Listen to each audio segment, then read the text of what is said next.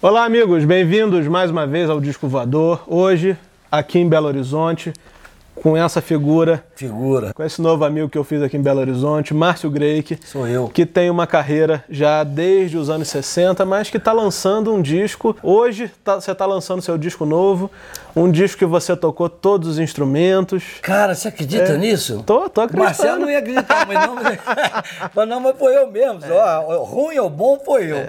Um disco pelo selo Descobertas, O né? selo descoberta do Marcelo Frois e que realmente para mim é é uma alegria extraordinária, porque depois de tantos anos que eu fiquei sem lançar um produto novo, né, é, encucado com as minhas coisas e res- resgatando minha cidadania aqui em Belo Horizonte, depois de muitos anos morando no Rio, enfim, então...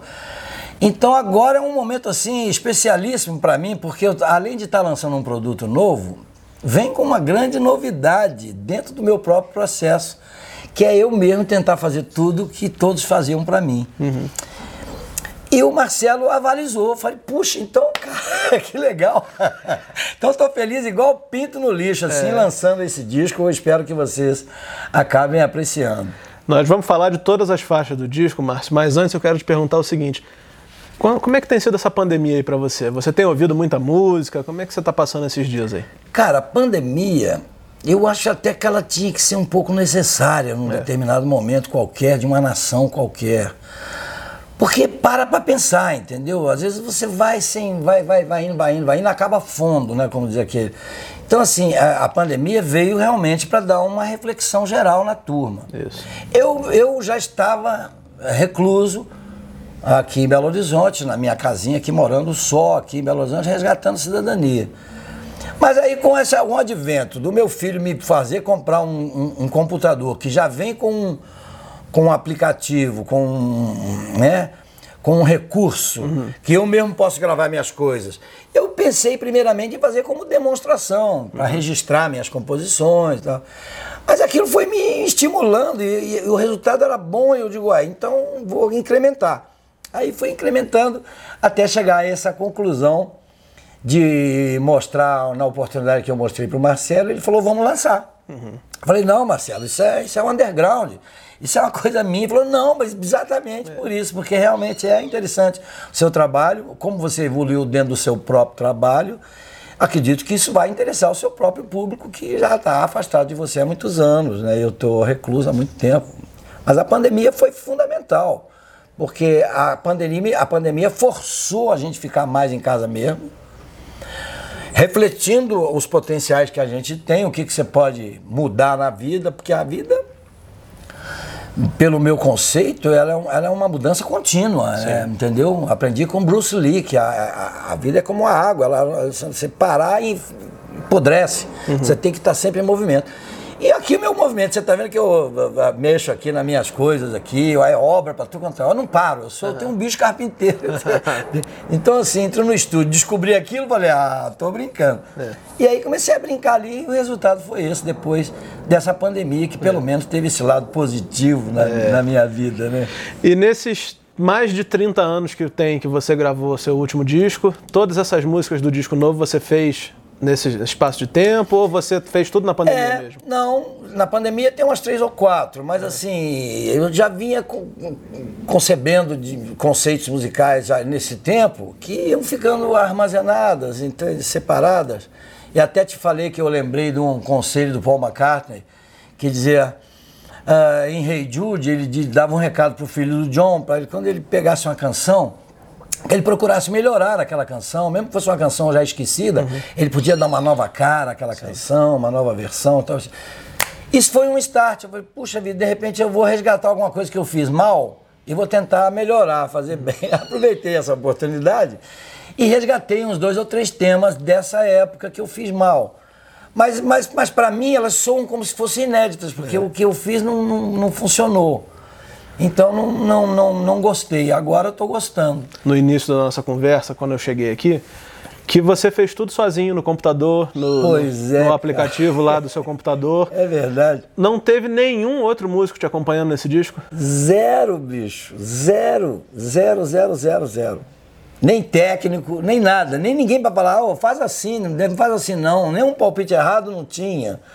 Então foi uma coisa que eu estou tendo uma felicidade muito grande, um orgulho muito grande de ter me descoberto também. É. Porque eu me descobri aí nessa, nesse processo, acabei descobrindo um potencial que já havia latente dentro de mim, mas nunca tinha experimentado uhum. a executar esses potenciais. Sim. A bateria, sim, uhum. porque eu me lembro de há, há muitos anos que o, o, José Messias, ele, ele, era jurado de programas, ele tinha sim. um programa na TV Rio, muito sucesso, entendeu?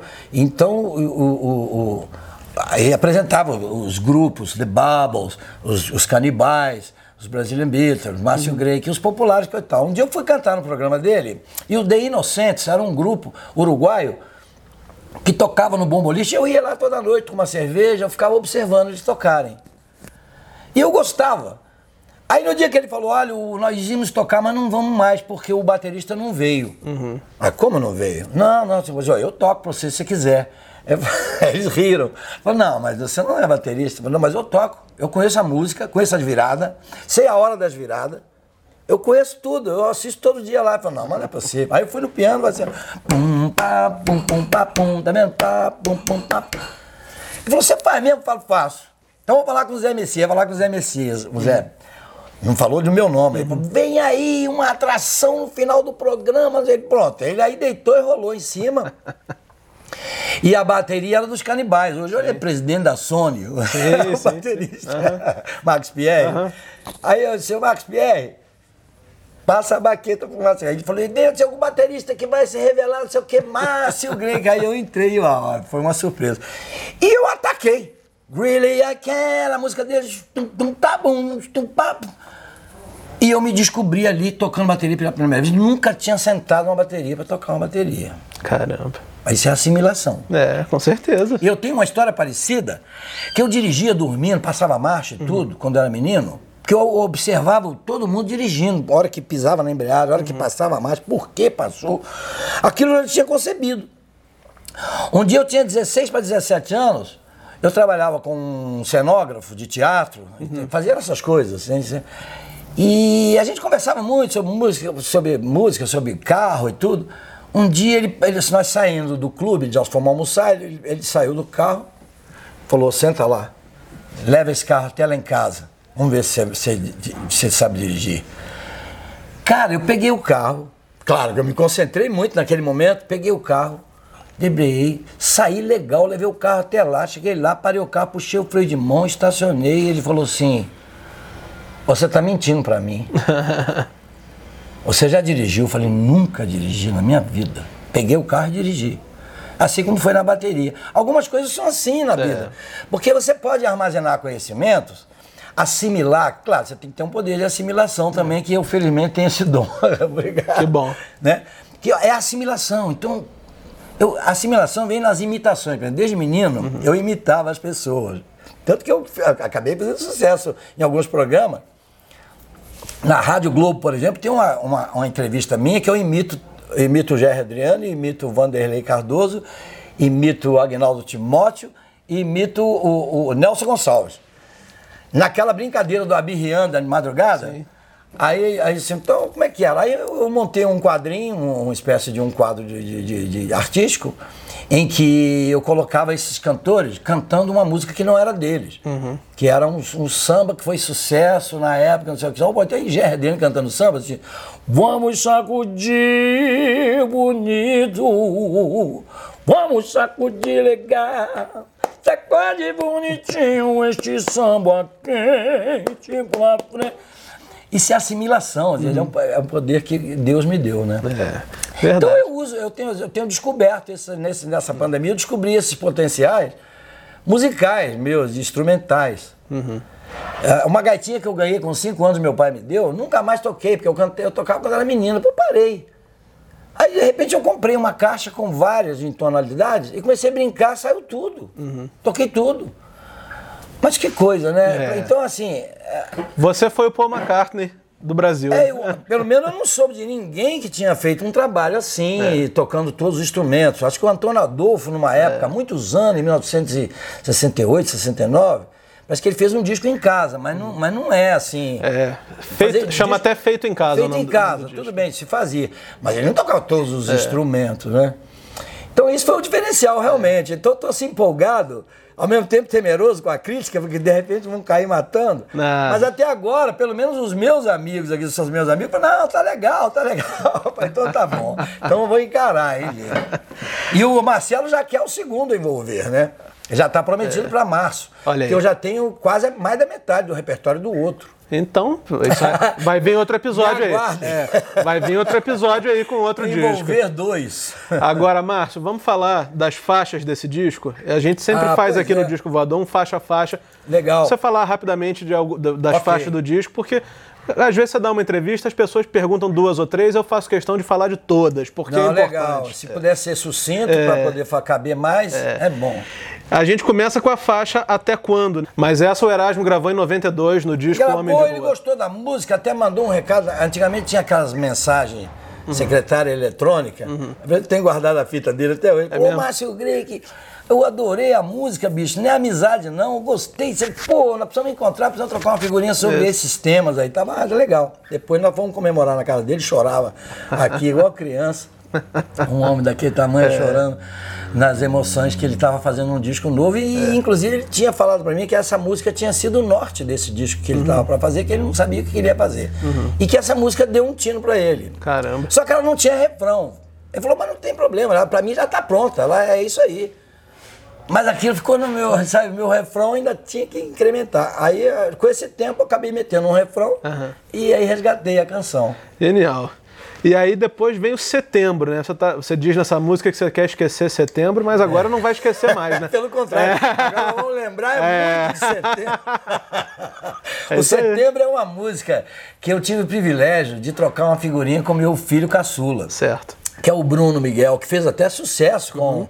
Faz Assim, uma música nossa que foi para Malhação, foi um grande sucesso na Malhação, e, e- e- e achada pelo Sorriso Maroto, que deu uma, uma nova conotação na música, uma, uma pagodeada, e fizeram sucesso pra caramba com essa Uhum. música.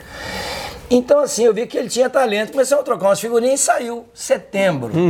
Sabe, mas que era bem mais lenta. Uhum. Sim. Era uma canção lenta. Sim. Aí eu lembrava do povo, fala, pega uma canção, muda ela, dá um jeito, ó, É. presta atenção. Que, aliás, os Beatles fizeram muito isso na carreira, né? Tem É, verdade. muitas canções que você conhece hoje que são ritmi- ritmadas, Uhum. mas que eram canções lentas. O Help, por exemplo, era uma canção lenta. É verdade. Aí virou Help, né? Então, eu, nessa onda aí foi que eu tentei, então, resgatar alguma coisa nesse nível.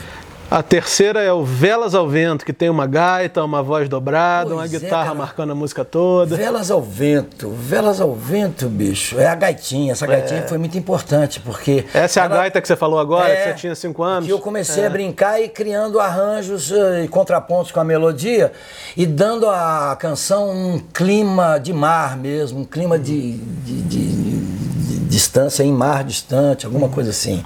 De solidão, né? Aquela coisa de sonoridade e tal.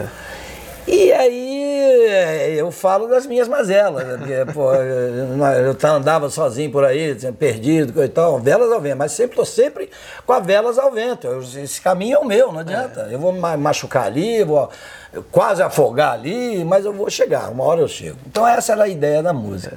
E o Sábado de Chuva e Sol. Isso aí foi uma coisa maravilhosa que aconteceu, porque eu conheci o Zé Cabaleiro, que é meu parceiro nessa música, e ele quando veio a Belo Horizonte, parece que ele já tinha morado aqui, mas eu não tinha essa percepção. Eu soube que ele morava aqui e tal, ele fez um show num teatro. E aí eu fui ver o show dele no teatro. E para minha surpresa, ele cantou um pedaço da minha música junto com a dele. Ah, Eu fiquei em êxtase. pô. Eu falei, nossa, cara, que barato, que moral. Porque eu venho, eu venho assim meio que estigmatizado confusamente com jovem guarda, com brega, com não sei o quê, com romântico e tal. Então é uma, uma salada. Que, Mas- não, que não, não responde com a verdade, né? porque você Não. nunca foi da Jovem Guarda. Também não. Pois é, essa questão de música brega é eu uma falo coisa... pra você o que, que quer dizer música brega, porque eu conheço a raiz dessa Ah. palavra. O que quer dizer? É do esbrega. Ah. O esbrega era as, as- as zonas de prostituição, entendeu? Em que as canções eram bem popularescas. Que Eles não chega a nenhuma cultura real ou de intelectual nesses lugares. Então, a música que tocava no esbrega era música brega. Só que esse termo ele foi cri- criando corpo Porque os bregas começaram a gravar muito romântico, romântico, então, e gravavam coisas dos românticos. Sim. Então uma coisa foi acabou assimilando uma coisa, juntando. E o termo brega ampli, se ampliou de uma forma que hoje tudo que é romântico é brega. se e acabou observar. ficando pejorativo, né? Pronto. Infelizmente. Infelizmente. É. Para uns, para mim não. É, claro. Eu conheço o termo, sei muito bem o que, que eu sou, que é onde eu Claro. Mas eu fiquei chateado o dia que eu fui fazer a virada de São Paulo, show. Eu fiz um show na virada. E um show lindo, a rua lotada, você não via a rua, gente na rua. Foi um show espetacular, gostoso de fazer, muito bom, uma energia linda. Mas eu não via o palco, eu, estou no palco. Aí depois, quando eu fui ver a filmagem, tava escrito assim: palco mega brega, super brega, uma coisa assim. Então eu falei, mas, mas eu. Aí você querer se, É. se introduzir em determinados contextos É. que não explicam e que não são a realidade. Mas também estou um pouco ligando. Isso aí cada um faz a sua interpretação. Já cheguei a essa conclusão. Que não adianta, porque hoje você tem os estigmas. O cara carimba e você fica carimbado. Não. Não é? É Agora, a não ser os certos artistas que têm prerrogativas para fazer isso. Caetano Veloso, que ele não tem compromisso com, com segmentos de música, nem com estilos para vender discos. Eu tinha. Eu criei um tipo de repertório que era preciso para vender, sobreviver como compositor, como cantor popular. Porque nem como compositor já não estava mais, porque eu estava começando a gravar versões que faziam sucesso pra caramba. Sim. Então isso me diminuiu também um pouco a minha, o meu, meu, meu processo de composição. Porque acabei criando um estilo para vender discos. O que não é o caso do Caetano Veloso. É, é verdade. E nem do Guilherme Arantes, que é um artista que faz canções lindas, mas ele não tem a pretensão de ir para primeiro lugar na parada. Ele quer que as pessoas tomem conhecimento daquele trabalho, etc. O compromisso não é com o mercado, né? Exato, entendeu? Entendi. Então acho que é por isso aí. E aí tem o Amor Infinito, né? Que é uma música que já sai com cara de hit. Amor Infinito, eu- o Vando gravou, cara. Eu fiz essa canção. Aliás, é uma canção interessante, porque eu havia feito uma canção e gravei. Mas eu não gostei muito do resultado, não. Mas eu gostava da harmonia. Eu peguei a mesma harmonia, tirei a melodia, botei outra melodia. Aí encontrei Carlos Collor. Falei, Carlinhos, vamos fazer uma letra aqui, nós vamos embora. Começamos a escrever, em meia hora estava pronta a música. Porque o Carlinhos é um poeta também. É, com certeza. Então, assim, acabamos que concluímos uma canção que, que, que era conselho do Paul McCartney. Muda essa coisa. Eu tô sempre seguindo. É. Aí eu mudei e dei uma outra cara para a melodia completamente diferente. Então funcionou. Aí o Vando, é, ouvindo essa música numa reunião na, na casa da ex-mulher dele, quando ele, ele- o Vando foi embora, deixou a, a Renata, uma grande amiga, não é? que era doida com essa música, apaixonada com essa música, e o Vando falou, então eu vou gravar pra você. Aí gravou em homenagem a ela, mas do estilo dele, Uhum. Sim, botou um sim. estilo bem dele, Sim. que descaracterizou toda a ideia principal da música. Mas foi um grande prestígio. Bom, tá registrada, né? É. Olhando nos seus olhos. Olha aí, olhando nos É. seus olhos, cara, é uma canção. O Rafael Greik é o meu mais velho. Certo. E ele, inclusive, já desfrutou de um bom sucesso num disco que ele fez para o Menescal lá na gravadora. O Menescal ele fez um disco chamado Luau, que estourou, vendeu foi muito. Claro que não é ele o personagem, que ele é, ele é o intérprete das canções de sucesso que ele toca, mas ele já experimentou isso. Sim. Então. De repente ele fez uma música legal que me mostrou. Eu falei, cara, essa música é muito boa. Dê vazão à sua criatividade, tá bom, aí o caminho tá bom. Mas ele, ele é meio preguiçoso para isso, acabou que não, não fez mais. Mas um dia, trocando figurinha, eu tinha umas ideias e tal, comecei a mostrar ele, ele, mexeu na letra, começou a mexer, mexeu na letra, falei, então você é meu parceiro, viramos parceiro agora. Viramos parceiro. Porque mesmo porque as coisas que ele escreveu eu não poderia deixar de ter. Então, É. assim, virou mesmo. Então, viramos parceiro nessa canção e está incluído nesse Tá incluído contexto. nesse disco. E aí a seguir vem o Nada Realmente Existe do que eu quis. Essa letra é um pouco autobiográfica? É, totalmente. Totalmente. Mas eu havia gravado essa canção numa época em que havia, havia haviam lançado um tipo de sonoridade no contrabaixo, que era bum, tem que ó, todo mundo fica ó, com aquele trem. Acabou que nós usamos isso na gravação sem muita minha interferência, porque eu ainda não tinha noção real do meu trabalho oficial, o que, que eu queria fazer, o que eu não queria fazer. Eu, queria- eu achava que eu tinha que fazer bem feito, só isso. Mas aí o realmente, nada realmente existe, É uma canção minha e do meu irmão Cobel, meu parceiro em várias canções Sim. que eu tenho de sucesso e tal. E nós gravamos essa música lá, mas o resultado eu não gostei. Não gostei, não gostei, não gostei. Mas ficou, como era lá do lado B, antigamente, sim, o lado B, é. o lado B ficava escondido. É. O lado A aparecia. Falava, não, deixa, deixa escondidinha lá no lado B, que ninguém mostra ninguém. e aí foi assim, aí o nada realmente existe. Virou uma, uma, uma repaginada, entendeu? Sim. Dei uma, uma nova. Botei um ritmo, uma canção. Porque ela era muito muito falada, ela era muito sofrida na, na, na fala. Então eu botei um churururu para com quem diz, tudo bem, vai tudo bem. Uhum. Estou vivendo. É. Para que, que eu vou ficar morrendo, andando, morrendo aí, pensando que não, estou vivendo. Então, aí eu botei isso aí, incrementei, transformei a ideia da música numa coisa mais alegre.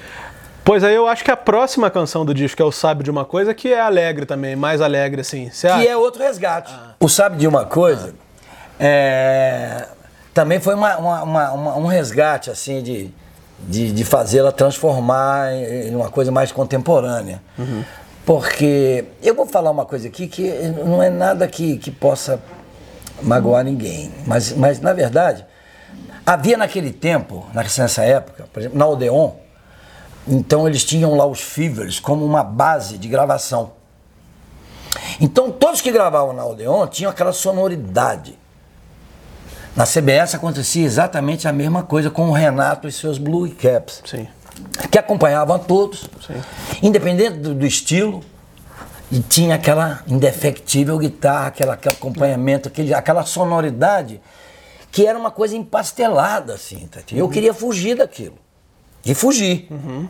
Mas não consegui fugir muito, não, porque eles me cataram de volta. Falaram, ops, peraí, vem cá que eu saí de Impossível Acreditar que Perdi Você e fui gravar o mais importante é o Verdadeiro Amor, que é uma versão italiana. Depois o, o sucesso foi tamanho que eu tive que gravar outro, é o Infinito, outro sucesso.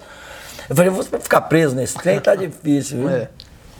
Mas aí, voltando ao Sabe de uma coisa? Ao Sabe de uma coisa, eu falei, vou resgatar essa também. Mas aí no que eu. Porque na época que eu gravei, era o lado B também. Sim.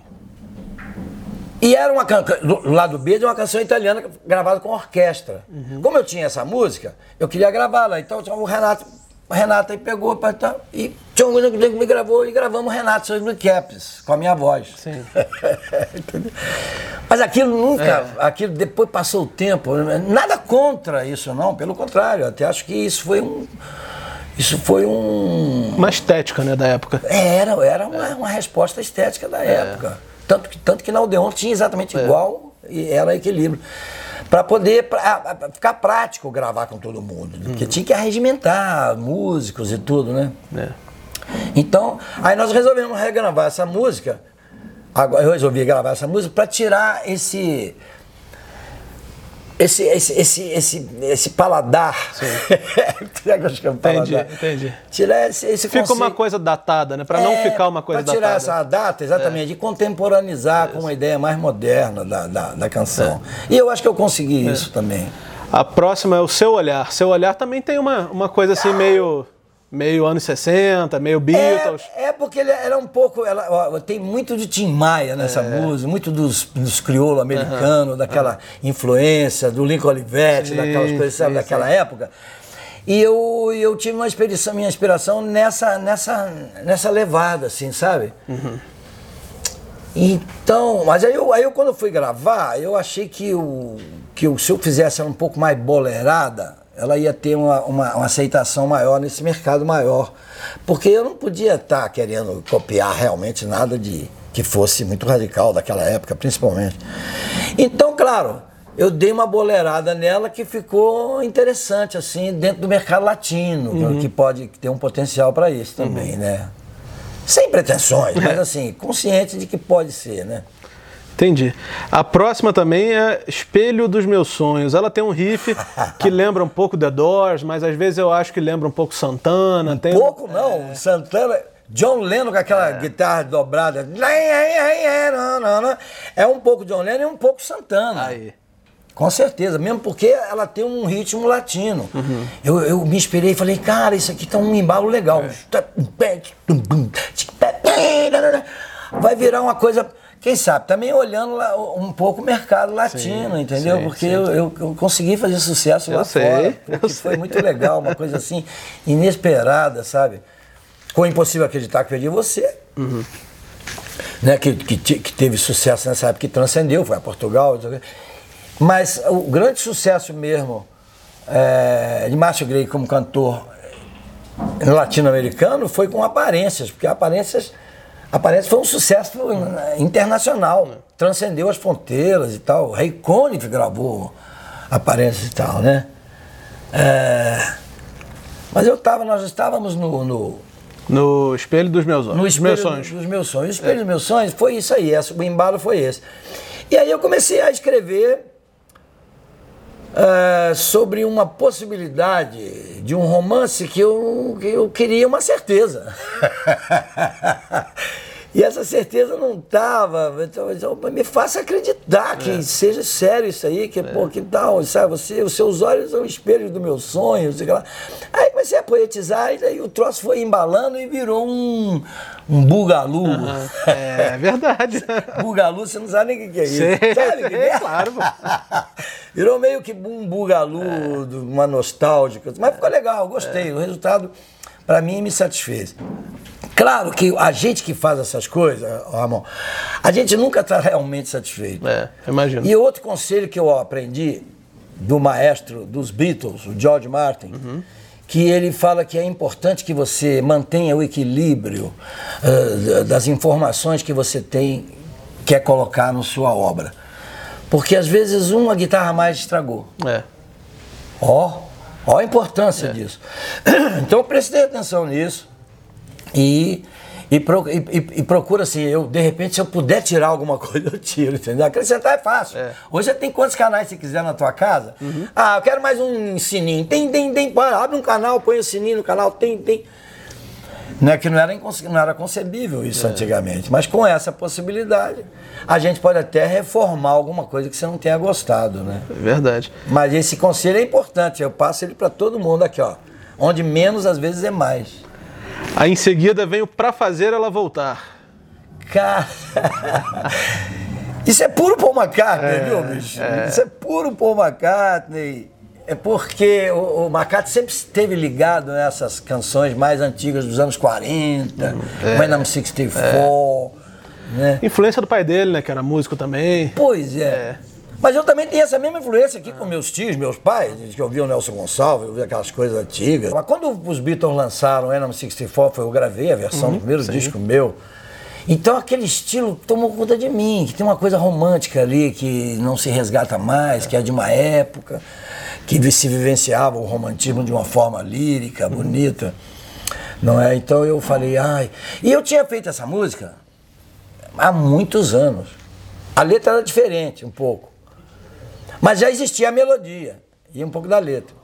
Eu tinha esquecido essa música. Mas quando eu voltei a brin brincar ali, começar a cantar, ah, tem um ali que. Ah, tá, olha, aí, não sei, aí pronto. Aí me empolguei e fui fazer uma coisa meio macartniana ali, entendeu? Tanto que eu uso um, aquele, um, um- um- um- um artifício de mudar a voz que eu tinha antigamente. Aquelas Parece que prendeu o nariz assim. Aí coloquei aquilo como uma, uma informação divertida. Ah, para dar uma diversão também nas coisas, né? Então foi por aí, quer dizer, é influenciado, claro, por uma McCartney pra caramba. Aí depois tem a minha preferida, que é Ao Som de um Velho Blues. Mostra muita versatilidade nas suas Ah, composições. essa é a minha música do- do, disco, é. Particularmente a minha música. Ah, Eu ouço ela e falo, cara, que clima gostoso que eu criei, que ficou bom. Não tem pretensão nenhuma, não tem nada exagerado. Não tem nada que fala, pô, olha o cara. Não, mas tudo no lugarzinho, criando um clima bem blue mesmo, bem blues, entendeu? Para quem tem escola e gosta, que vai ente- entender certas nuances, certas ritmi- ritmadas, certas viradas, batidas, enfim, acordes que são exclusivos dessa linha, respostas de piano, que eu ouvi muito Ray Charles, Isso. eu ouvi, entendeu? Eu não sei tocar não, mas eu pego a manha, eu falo, ah, tem uma manha aqui, ah, isso aqui é legal. Então eu vou nessa, entendeu? E essa última, Meu Laralarai. Aí é para encerrar o disco. É. Porque Larai Larai era, era uma música que eu tinha feito, era só o larararai. Aham. Então, larararai, larararai. Mas, mas isso é uma música ou é o refrão? Eu não sabia se era música, se, eu usava uma letra no larararai ou não.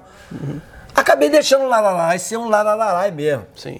E contar uma história, como todo um é, musicista faz, os cancioneiros, entremeados com um larararai, que é o solinho das violas do meio, quando responde às modas. Sim, Você sim. fala uma coisa, a viola dá uma resposta. Você fala uma coisa. Então eu, eu quis fazer mais ou menos uma coisa assim. E saiu com um espírito bem sertanejo mesmo. Apesar de ter uma sonoridade moderna, mais moderna, mas tem uma coisa de sertão ali. Talvez um pouco na interpretação e, e- e no papo, né?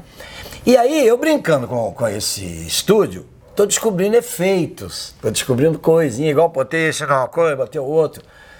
Eu falei, eu, eu- como se aí eu lembrei do disco dos Beatles, quando eles lançaram o Sargento Peppers, eles queriam dar uma ideia de que aquilo era ao vivo. De que a abertura dos. Tem uns violinos afinando, tem, você tem um, né, uma áurea, assim, um- um astral de orquestra ensaiando e tal. Eu, eu, eu pensei, falei, eu queria usar um efeito desse, nesse disco. Deixa eu ver o que eu faço.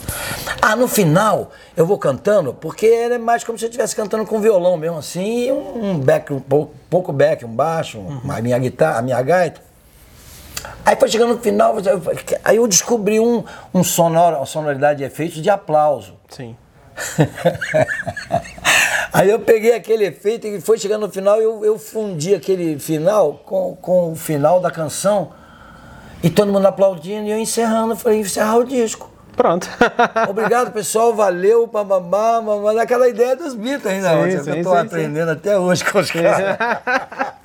Entendi. E aí usei isso e o Marcelo achou interessante. Não, legal, bicho. Isso aí vai fechar o disco, entendeu? Então tá bom. Muito bom. Aí foi assim, cara, que eu, que eu acabei construindo esse, esse disco. E eu não sei nem como é que eu estou dissertando ele para você, porque eu estou tentando encontrar realmente os argumentos que possam te convencer de que realmente fui eu, porque o próprio Marcelo Eu falou, já "Mas estou convencido. o Marcelo falou assim, mas foi você que gravou todos os instrumentos? Não, Marcelo, se você não acreditar, eu tô lascado, porque o público não vai acreditar. Você é o cara, não tá acreditando. Ele falou, não, acredito. Mas ficou bom sim, cara. Não se, não se, como é que, não se diminua, não. Pode tá acreditar ótimo. que você fez um trabalho bacana, vamos lançar e vamos assumir essa postura. Mas eu achava que tinha que ter muito ressaltado essa coisa do underground. Sim, entendi. Sabe? Porque tecnicamente eu, eu, eu consigo botar. Você botar um disco feito numa gravadora, bom, você pega um disco RCA, na, na Ponogram, da Sony, põe lá. A sonoridade é mais potente. Tem mais potência de som.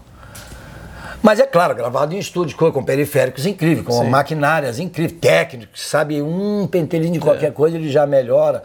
E eu não, eu não tenho noção nenhuma disso. Graças a Deus o troço já vem pronto. É. o, o nicho da coisa. Então ele, ele já me dá comprimido e tal. É, o que eu tenho que fazer é ter uma, ter uma sensibilidade de saber mixar aquilo com com um equilíbrio é, que fique, que soe bem, que você que agrade.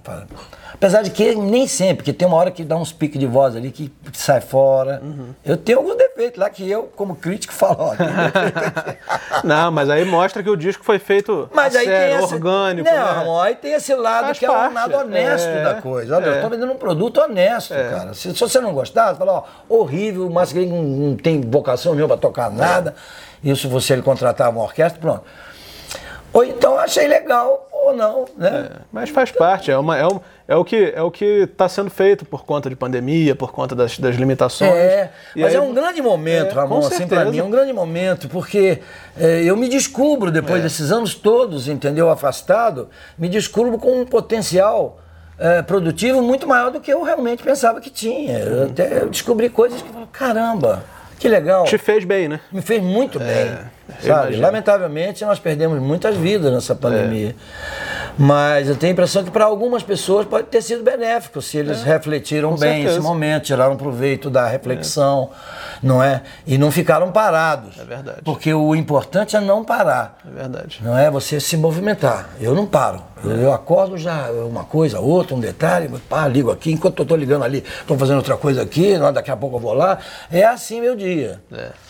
E isso talvez seja a, a, a grande resposta para tudo isso. É. né? Agora, Márcio, vamos voltar um pouquinho no tempo e uma coisa que sempre bateu a dúvida aqui que eu gostaria de perguntar. Por que, que teve um hiato tão longo entre discos? Essa é uma resposta muito mais complexa, viu, Ramon? Eu imagino. Porque ela vai nos meandros profundos das minhas dos meus conflitos, dos meus minhas desilusões, mazelas, enfim, uma série de coisas. Porque tem importância artística nisso também, porque eu fui vítima do processo, do próprio processo. Do que- sistema. Que muda o sistema. Eu lavou muito bem numa gravadora, acontecendo coisas, criando projetos. Aí a gravadora cisma de mudar toda a direção, vem uma direção nova. Eles vêm com outros propósitos. Claro. Já vem com o artista na manga. Sim. Então eu me senti, já me senti, falando, prejudicou, acabou aqui. Aí aquilo já desanima. Aí você consegue um outro contrato, faz, aí de repente cria toda uma nova perspectiva, depois de sofrer muito. Ah, agora sim, não, agora vamos resgatar e tal. Aí tudo sucesso, blá, blá, blá, internacional, ah, bom, tudo bem. Mudam tudo de novo. E os que vêm não gostam de mim. Eu- não quer saber de mim. Aí já me prejudico de novo. Aí defasa a minha vida. Tudo criando defasagem, criando defasagem.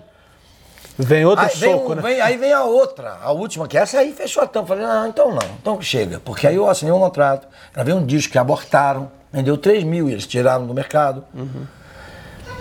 E aquilo, bicho, simplesmente é como se fosse uma apunhalada. Assim, ó, bicho, morre, você tá, você tá enchendo o saco, você tá perturbando o momento, você, não, você tá incomodando, sai fora. Aquilo mexeu comigo, cara, eu me desmotivei. Além dessa desmotivação profissional, que eu vou criar um adendo nisso aí para dizer que eu nunca quis ser um cara famoso, nunca tive essa pretensão. Zero. Eu sabia que eu sabia cantar, mas eu tinha uma puta vergonha de estar no palco. Eu me gelava, cara. Eu saía, me suava, molhava minha camisa toda. Eu não, eu não tinha vocação para isso, para cantar e tocar, sim. Mas aí, a própria vida. E, esses, e esse meu, essa minha passagem por todas essas gravadoras que acabei tomando prejuízo por essas modificações que haviam acontecido. E, inclusive, quando os, os diretores, os executivos das gravadoras passaram a ser mais importantes que os artistas, eu observei de longe e falei: estou fora. Realmente não é meu. Aí eu desmotivei. Isso agregando aos, às desilusões amorosas, que mexe com o emocional, que é muito mais forte ainda. É, as desilusões, as E reflete em tudo, né? nossa, cara, você não tem noção. E eu então falei, fui, voltei para Belo Horizonte, foi que eu voltei para cá para tentar resgatar ou tentar renascer com uma outra concepção do que, que porque já eram outros paradigmas. As gravadoras já estavam mudando os conceitos, entendeu? Entendeu? já se estava pagando para tocar em rádio, já tinha compravam horários Jabá. o tal do jabá e tal. No jabá no meu tempo tinha, era um toca-fita que você dava um cara, tá entendendo? Você trocava a cortina da casa dele. Tinha essas coisas, que era um presentinho aqui, mas depois foi oficializando e virou um negócio. Aí eu tô fora, com mais as decepções amorosas, desilusões totais. Eu falei, "Ô, bicho, quer saber? Eu já fiz um trabalho legal, tá bom, não quero saber mais não. Aí parei. Quer dizer, parei. Parei de criar, de querer produzir. Mas acabei gigolando. Esse é um termo es- esdrúxulo, desculpa o, o termo. Mas eu fiquei gigolando o Márcio Grey, porque o Márcio Grey que me fazia subsistir. Eu pagava minhas contas fazendo shows, que eles me contratavam o Márcio Grey, que eu ia lá, fazia um show, cantava Com aquele repertório. com aquele repertório, gigolante. Sim. Entendi. Mas você sempre esteve envolvido com a música nesses 33 anos. Ah, você fala de, de ato? Sim, é, nesses últimos 33 Claro, eu anos. sempre continuei fazia um show aqui, outro ali e tal. Não estava mais na mídia, não estava lançando mais produtos. Eventualmente, uma- um programa de televisão qualquer, tipo Ratinho, que alguns anos atrás me lembrou de mim. Ah, Vitor, foi um sucesso danado, que eu estava afastado e ele pegou aquilo e, e provou que realmente eu, eu- plantei legal, porque eu estava colhendo naquele momento. Que ele falou para mim: olha, bicho, nós estamos dando 36 no Ibope agora. Eu falei: não, você, eu falei, não, você. Falei, ah, legal. É. Então isso tudo é estimulante para poder ter um, uma visão de, de resgate, talvez. Mas isso desmotivou muito minha vida, todas essas coisas. Eu realmente parei. Então, essa, essa, essa, essa proposta do Marcelo Freud na Descobertas, para mim, é um momento de êxtase, assim, sabe? De resgate estagiante. Ainda mais que eu que fiz tudo. Não, eu tô, você não, ó, não dá nem para falar. Imagina aí, pronto. Você falou no- no- agora há pouco, Márcio, a gente falou, você citou pelo menos umas duas vezes o sucesso que você fez fora do Brasil. É. Você chegou a fazer shows fora do Brasil? Como é que foi a tua Fiz, carreira cara, assim? Não fiz. Eu quando fui. Eu, primeiro, Impossível Acreditar que Perdi Você foi gravado em espanhol. e- Mas não, não- eu não gravei, porque eu não tinha esse mercado ainda. Mas aí depois que eu saí da, da, da, da CBS, que eles não, eles não gostaram mais de mim, eu, tinha, eu vendendo 200 e tantos mil de aparelho estourado, mas eles não quiseram o meu. eh, O Márcio queria que lá mesmo assim, porque eles tinham outras ideias com outros que eles gastaram fortunas e não funcionou nada. Entendi. Eu provo isso hoje, mas não vou falar quem. Claro. Entendeu? Então eles estavam equivocados. Lamentavelmente eu não consegui ali. Aí fui para, foi quando eu fui para a RCA Vitor e participei do Festival Internacional do Chile com uma música do Carlos Colla e do Maurício Duboc Vinha Del Mar, é isso? em Vinha Del Mar. E tirei segundo lugar porque houve malandragem. Desculpem a falta de modéstia. Porque os próprios jornais me botavam a- a- muito na frente de todos os outros. Como inclusive. vencedor, né? como vencedor. Mas como todo festival, como todo tem um certo trambique, quem ganhou foi o cara que almoçava todo dia com quem deu o voto de Minerva. Ah, aí, aí já viu, né? Não vou falar mais nada. Mas foi um, mas foi um grande sucesso. Foi tanto sucesso que eu lancei um disco, um, aquele long play todo, Sim. lancei todo em espanhol. O Reencontro em espanhol, que entrou na novela, não é? E, e- e foi um disco que aconteceu lá fora, de certa forma. Não, sucesso não, mas, mas teve, uma, uma- teve uma, uma representatividade boa. Que eu poderia ter dado sequência e tal, que começou a criar esses problemas de, de equívocos de, de, de, de direções de gravadora eh, e que não afinavam comigo e que eu não afinava inocentemente, porque eu concordei com muitas coisas, acabei me prejudicando também, mas não funcionou mesmo eu concordando. E pô, eu pensava assim, bom mesmo é ter uma gravadora própria, né, cara? Isso é que seria. Hoje muita gente tem. né? Hoje tem os selos, né? É, que o você selo. consegue criar o selo e, e distribui pela gravadora e tal. Mas naquele tempo não se tinha essa ideia, nem essas ideias. A gente era muito preso a um processo escravizante e sectário daquela época em que, em que as coisas começavam a ter uma pequena evolução de visão sobre o universo musical, né? Com a chegada da Tropicália, que mudou a cabeça um pouco das Mudou pessoas. tudo, Junto, é. junto com o Sargento Pepper, que fez a cabeça da Tropicália também, enfim. E eram movimentos muito. eh, O Raul Seixas, o Raul Seixas gravou na CBS, ele chegou a gravar lá umas coisas que os, a diretoria olhava e não, isso não, não, isso não", entendeu? Com preconceito, com quem. que- Não, isso aí não, E hoje não é cultuado, vende, né? Isso não vende. Aquela coisa, vender, né? Aquela, aquela, aquela cabeça assim, né? É, p- exclusiva no negócio, entendeu? Quer dizer, porque criou-se um negócio. E realmente era um negócio forte, que você, para escapulir deles, você tinha que ter um jogo de cintura muito grande, igual eu tive na capa do, do meu, mas não escapuli da versão em seguida. Faz parte, faz, Faz parte. parte. Eu falei, mas, eu, mas eu queria gravar outras minhas. Não, mas essa daqui nós vamos arrebentar. Então eu fui naquele embalo.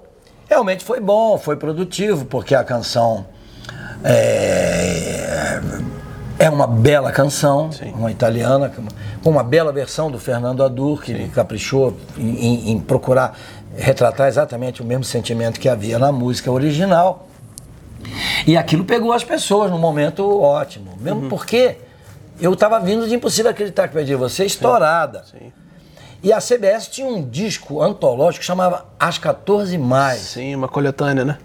Coletânea inédita. É. De- Porque ele pegava duas de cada artista lá, que não tinha lançado ainda, e colocava ali e lançava como Isso. Roberto Carlos, sempre duas. É. Os artistas mais requisitados, da, da, Jair Adriano gravava duas, Renato gravava duas, mas o resto gravava uma. E eu gravei um, mas a minha que foi. Sim. Que puxou, né? Nesse ano, é. A sorte bateu e foi ela que é, puxou o disco, foi uma coisa. Tanto que já me perguntaram por que, que eu criei esse ato entre, entre um disco, entre esse disco da maçã e o disco outro, que foi só em 74, por causa disso. Porque o sucesso dessas versões não deixaram que eu lançasse outro produto. A gravadora não interessava em lançar mais nada. Não, vamos explorar isso aqui que tá bom demais. Então eram conceitos de negócios, não eram artísticos, né? E aí isso dá uma balançada em Dá, quem, em em quem tá quem- interessado em fazer arte. Porque eu não tinha a menor noção do que eu queria fazer também, não. E nem tinha essa, essa- esse, esse talento todo para isso, não. Eu ficava antenado nas coisas, mas ao mesmo tempo me sentia perdido, porque eu, eu queria encontrar o meu próprio caminho. Qual era o meu próprio caminho? Eu sou romântico. Gosto de cantar coisas românticas? Gosto. Tenho pretensões intelectuais? Zero. Gosto das canções do Caetano, Gil? Adoro, mas não cantaria. Sim. Porque, eu- eu- entendeu? É uma coisa de você ter propriedade para passar aquilo com honestidade e força para alcançar a sua comunicação. Senão você não passa, isso é, mentira. Entendeu? Então eu vejo muitas regravações aí que não acontece nada porque o Cito não entendeu, ele achou que era. Minhas mesmo, canções que minhas regravadas, que eu ouço falando. Legal, mas, mas não é isso. Um prestígio maravilhoso. Mas a ideia foi equivocada ali, entendeu? Partiu para outro pensamento e tal. Enfim, isso é muito pessoal também, né? É, Ramon? faz A- A parte. coisa do, do, do- do gosto pessoal, do, do que você vai fazer, enfim. É. Mas eu gosto de falar dessas épocas. Nós vamos falar eram mais. Épocas, eram épocas bem, bem, bem discutíveis, né? assim, porque a criatividade estava começando e assustava muita gente, entendeu? Os, os conservadores. A CBS era conservadora pra caramba, com aquele estilo, a Odeon também. Sim. Então, pra gravar um Raul Seixas lá. Era ousado. Era ousado demais. Eu queria fazer aquela capa, era uma coisa de doido, bicho. Não, você tá louco. Mas o tempo provou que os ousados é, acabaram criando espaços relevantes, como o Raul Seixas criou dele, não é? O próprio certeza. o Guilherme Arantes, com, com todo aquele romantismo dele sutil, que ele é bem de bom gosto. É. Ele mandou na veia também muitas coisas assim. Fez coisas geniais. Fez coisas geniais, independente daquele compromisso do sucesso. Entendeu? E era isso que eu pensava. O que eu era doido para ir. Mas eu não tinha esse talento também, não. Eu tinha que fazer esse talento em mim, eh, criar esse talento em mim. E esse eu não tinha. Ah, que isso.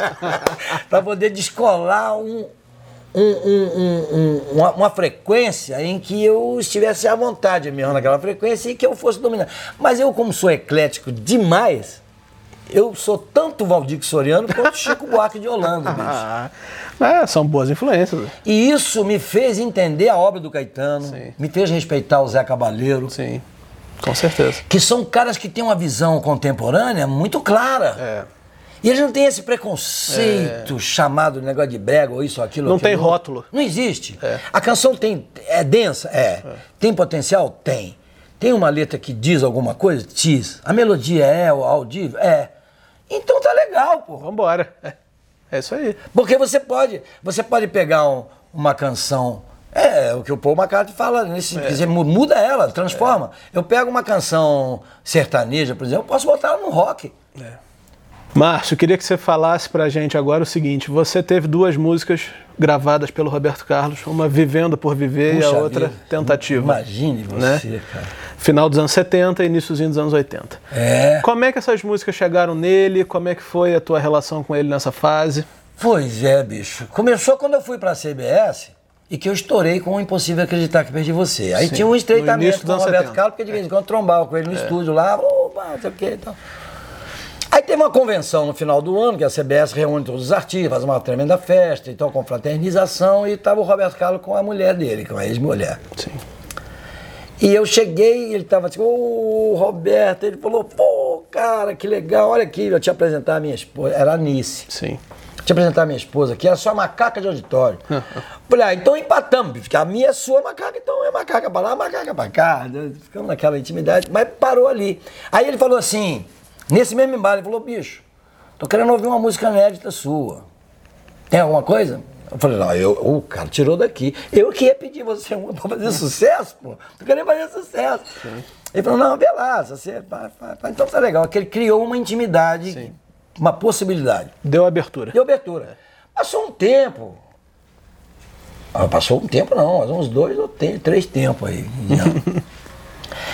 e eu estava numa dessas uh, bads sim. emocionais, sim, sim. líricas. E eu morava lá em São Paulo nessa época, numa, numa casa lá, Rua Pombal, lá em cima, no Sumaré, um frio danado. E eu tomava umas cachaçinhas mineira para esquentar, mas não esquentava nada. E eu comecei a desenvolver uma letra, uma canção. No embalo dessa canção, eu falei, ué, ela tem, um, ela tem alguma coisa com o Roberto Carlos, um cheirinho assim, talvez. Aí terminei ela com essa objetividade. E como é que mostra, né? Eu tenho que mostrar o Roberto Carlos. Aí o, o, o Eduardo Lages, Sim. que me, numa reunião, me propôs fazermos um disco em, em, em conjunto, ele produzindo e eu. Eu falei, vamos lá, topo uhum. tudo. E em estreitamento de amizade com ele. Falei, eu fiz uma música aqui que eu queria ver se o Roberto Carlos ouvia, pelo menos. Só queria. Não, me dá aqui que eu entrego ele. Três dias depois ele falou, Marcinho, ok. Roberto Carlos mandou um monte de palavrão pra você. que ele gravou ela chorando pra caramba. Falei, ah, você tá brincando, bicho. Isso pra mim foi, olha, não dá nem pra descrever. Eu vou descrever de uma forma. Naquele tempo existiam os toca-fita no carro. Uhum. Né? Eu peguei meu carro, botei a, a, a fita no toca-fita, eu saía do aeroporto de Santos Dumont até a Zona Sul. Aí voltava pelo aterro, chorando copiosamente. Ele foi umas 30 voltas chorando. E, ouvindo a versão ouvindo, dele. Aí voltava de novo. Cara, eu chorava igual criança. Porque o Roberto Carlos tem uma coisa na interpretação dele que ele te ganha, bicho. É, é, uma, é um segredo dele, é uma coisa muito dele, que é impressionante. Ele, ele canta tatu, subiu no pau e você quer chorar também, de é. repente. É. Então, assim, essa interpretação, uma coisa, uma coisa minha, tão íntima minha, que ele, ele, ele retratou como se fosse dele. Cara, aquele foi um momento mágico na minha vida. É. Transcendental. Então eu quero deixar registrado esse choro meu que pra lá e pra cá. Foram umas 30 vezes. Então marcou muito essa oportunidade, é. porque era uma oportunidade, assim, eu via todos os grandes compositores do Brasil eram dois para gravar com o Roberto Carlos. É. Essa era a meta, eu vou chegar, vou mas não gravava. É. E você gravou duas. Eu gravei duas. É. Não, e poderia ter sido outra, mas eu, eu não tinha essa. Primeiro que eu não sou produtivo. Ele não quis gravar o Aparências, não? O Aparências não é uma composição minha. Ah. Aparência é do Curi Fata. Uhum. É uma interpretação minha, que inclusive houve minha ingerência também no final, porque ela tinha uma letra completamente errada e já tinha ido pro Roberto Carlos. E ele não gostou. Ah, tá. Entendi. Eu gostei. Falei, mas tem um trem errado aqui no final. Que não tinha chance, não, é. tinha, não tinha esperança, não tinha nada, era só é. bad, bad, bad o Mauro Mota, que era meu amigo, me produziu em muitas produções. Grande produtor. Falou, Marcinho, né? esse final realmente aí, cara, se você fosse você, eu dava uma observada nisso. Aí eu cheguei no Cury e falei, Cury, vamos consertar esse final. Aí, aí a música aconteceu por é. causa disso, porque senão talvez não acontecesse mesmo. É. E o Vivendo por Viver acabou sendo gravado por outras pessoas, Nando Reis, né? Vivendo por Viver, o Roberto Carlos gravou, vendeu 3 milhões, né? Olha aí. Aí depois continuou vendendo mais, mais, mais, acabou passando dos, dos 4 milhões nesse disco. Mas aí passou algum tempo, aí o Zezé de Camargo resolveu Sim. gravar. Já nos anos 90. E o Zezé já estava estouradaço. Aí ele gravou a música e vendeu 3 milhões e meio. Olha aí.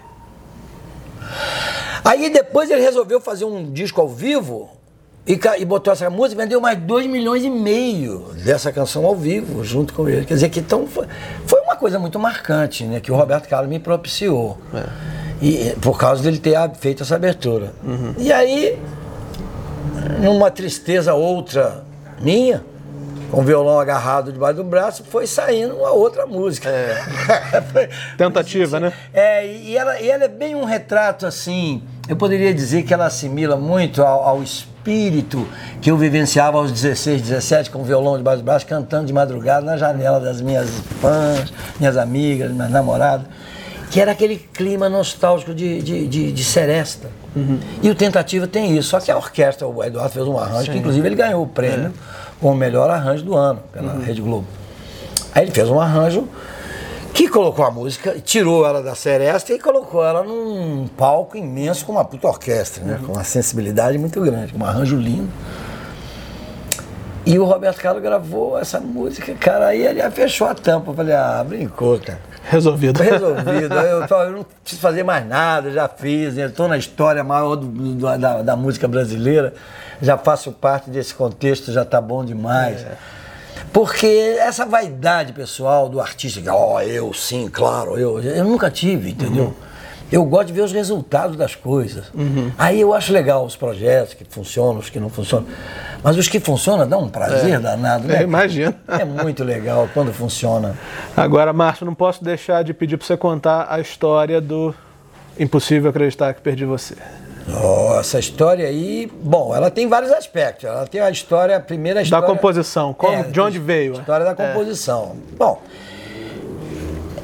eu tava no Rio de Janeiro, bicho, vendo os caras fazendo sucesso. E eu, grava, eu, eu tava ainda gravando algumas versões. Uhum. Porque eu tava na Polidor. Sim. Eu fiz três discos na Polidor. Sim. Praticamente de versões, porque uma ou outra tímida minha que já começava a ter ali. Vamos falar eu gravar deles. versões. Uhum. Então eu falei, não, eu preciso de uma música minha que me represente, alguma coisa que eu possa realmente ter uma identidade com, com a composição. Sim. Cobel, meu irmão, eu havia alugado um apartamento para eles, que eu tinha levado minha família toda para o Rio. Eu tinha um apartamento lá no Botafogo, então eu ia para lá começar a brincar de compor. Brincar, porque era brincadeira, não tinha nada sério. Mas aí saiu umas coisas interessantes, falei, não, isso tá legal, tá legal, não sei o que. Então, trocando aquelas figurinhas, concluímos o Impossível Acreditar que Perdi Você, que no meu conceito tinha uma influência muito grande do Rei Jude. Não na letra, Sim. que explicava outra coisa, mas melodicamente, na, na, na, no contexto da, da, evolução musical dela, principalmente no final que eu detonei com a. a, a, a uhum e que estendeu, virou cinco minutos. Para tocar no rádio era difícil pra caramba. eu passava por tudo isso também. É. Que as minhas canções, além de ter títulos enormes, tinham também uma duração de gravação muito grande. Então é. isso furava o, os comerciais, entendeu? O interesse comercial das rádios. Uhum. Mas mesmo assim nós conseguimos. Uhum. Então foi bom por isso. Mas aí o impossível foi gravado no lado B de um compacto simples, que, que tava pré. Eu estava começando a gravar o long play, mas Sim. aí sai, um, sai um, um compacto simples com Eu Só Quero Amor, lado A, e Impossível Acreditar lado B.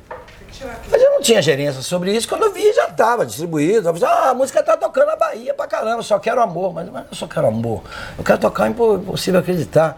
Não, é lado A, todo mundo tocando lá lado A. Não, pelo amor de Deus, não é essa música. Aí para convencer os caras, tinha que trocar o selo, pra, porque o selo é a referência. Bom, enfim. Nós eu... estamos falando de 1970 para 71. Exatamente. Uhum. E aí, o que, que aconteceu? Aconteceu que eu comecei a trabalhar o lado B como lado B mesmo. A, a música, não é lado, é, é a música. Sim. Comecei. E naquele tempo, Ramon, o artista tinha que trabalhar. Sim.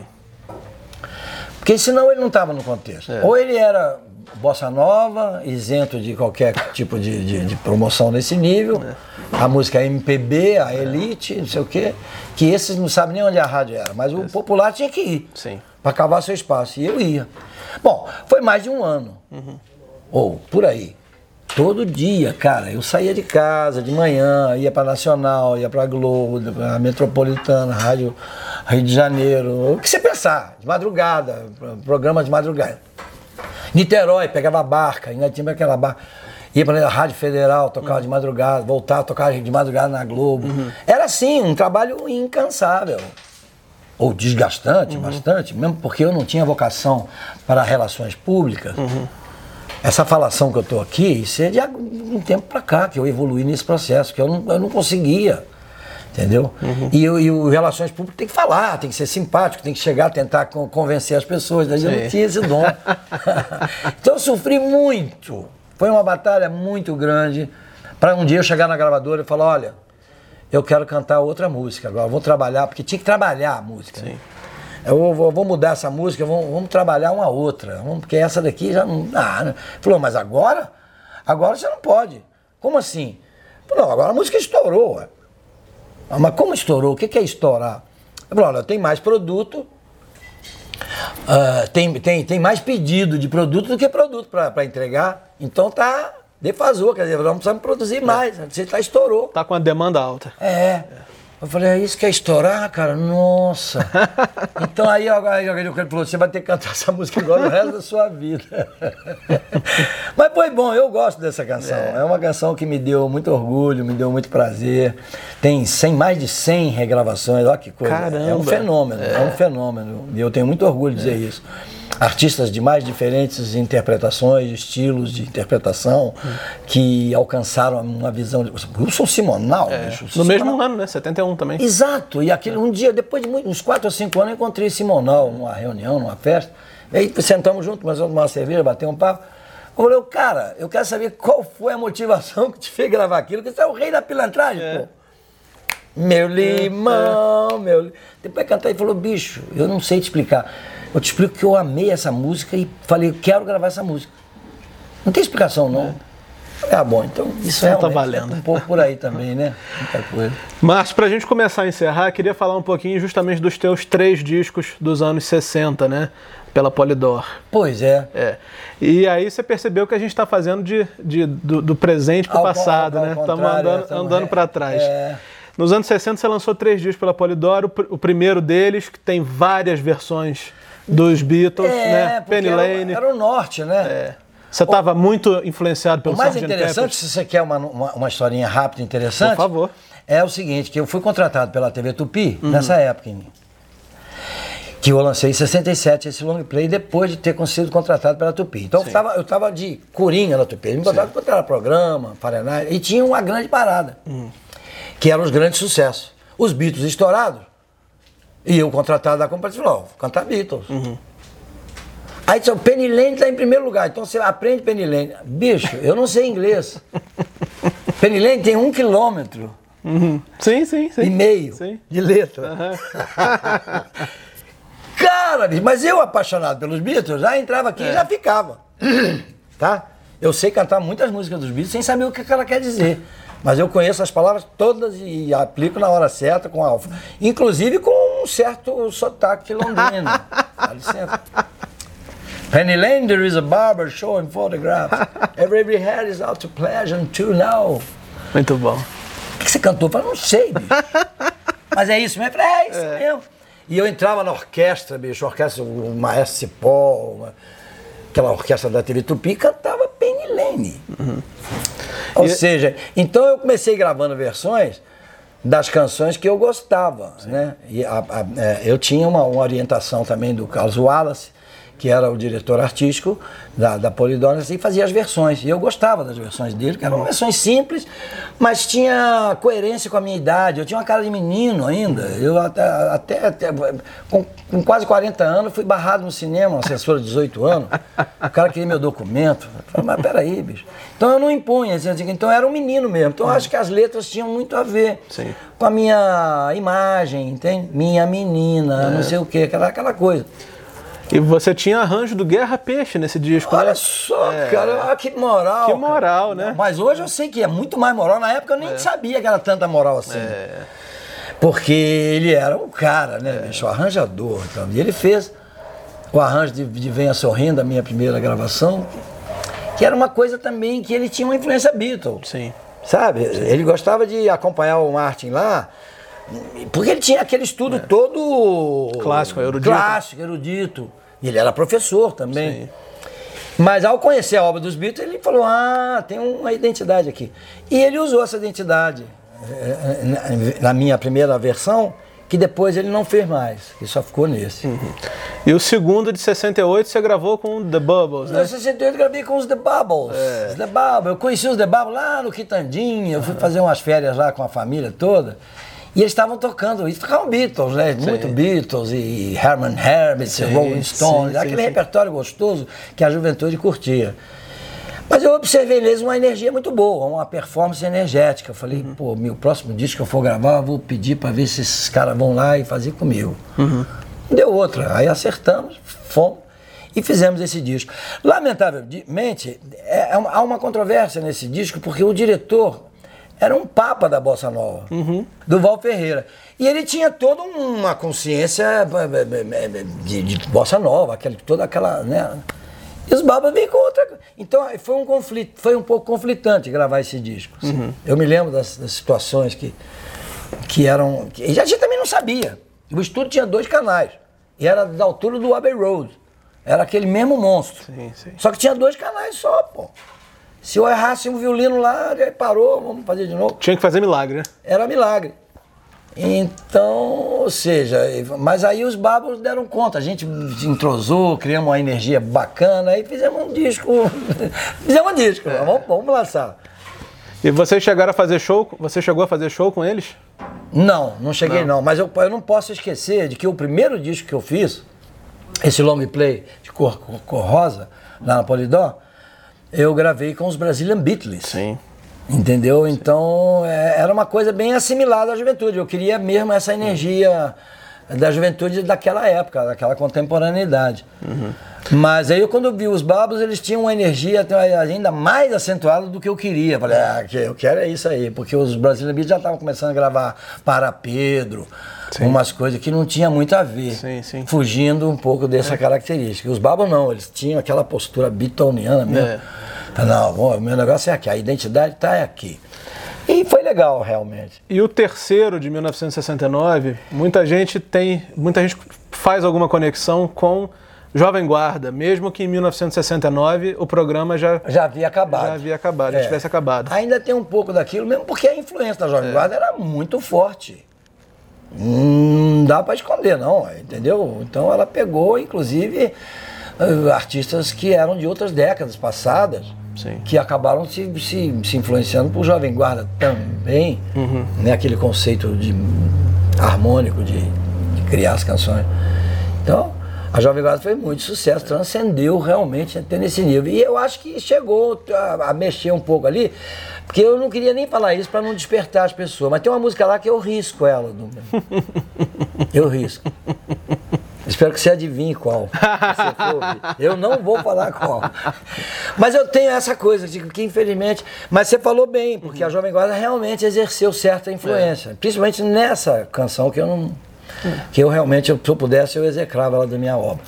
E pra gente encerrar, a que você atribui esse essa, essa redescoberta, esse, esse culto que as pessoas têm por esse tipo de sonoridade hoje, mais de 50 anos depois? Eu digo, pensando no teu disco com The Bubbles, que você vai achar ele aí pra vender por uma fortuna. O que, que você acha que virou? Por que, que você acha que aconteceu isso? Ah, porque eram coisas feitas com honestidade.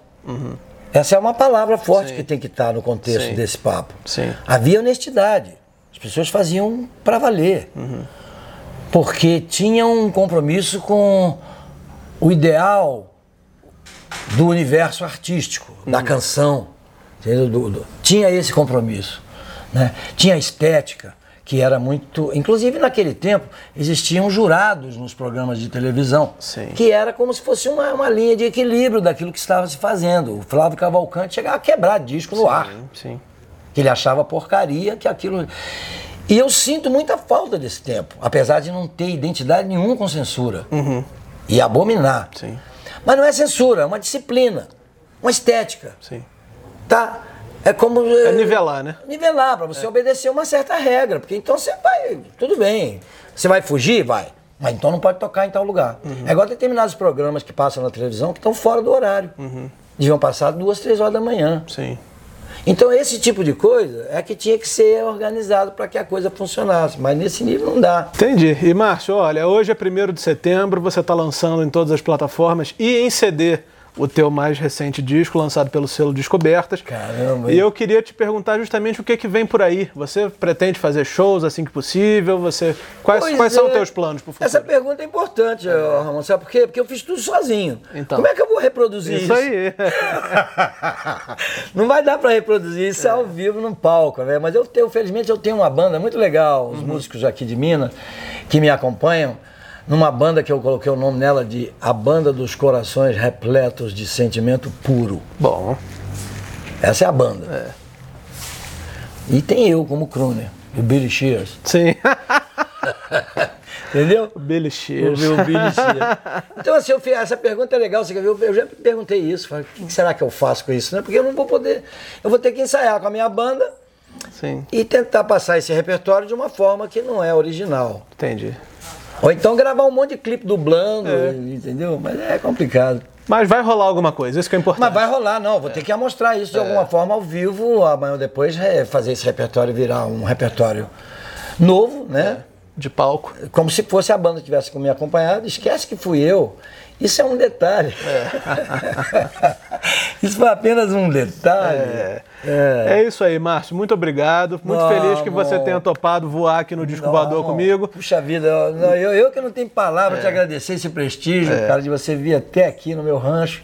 Não posso deixar também de agradecer o Marcelo Frois por ter feito Nossa. essa ponte entre nós. Tudo de bom, Márcio.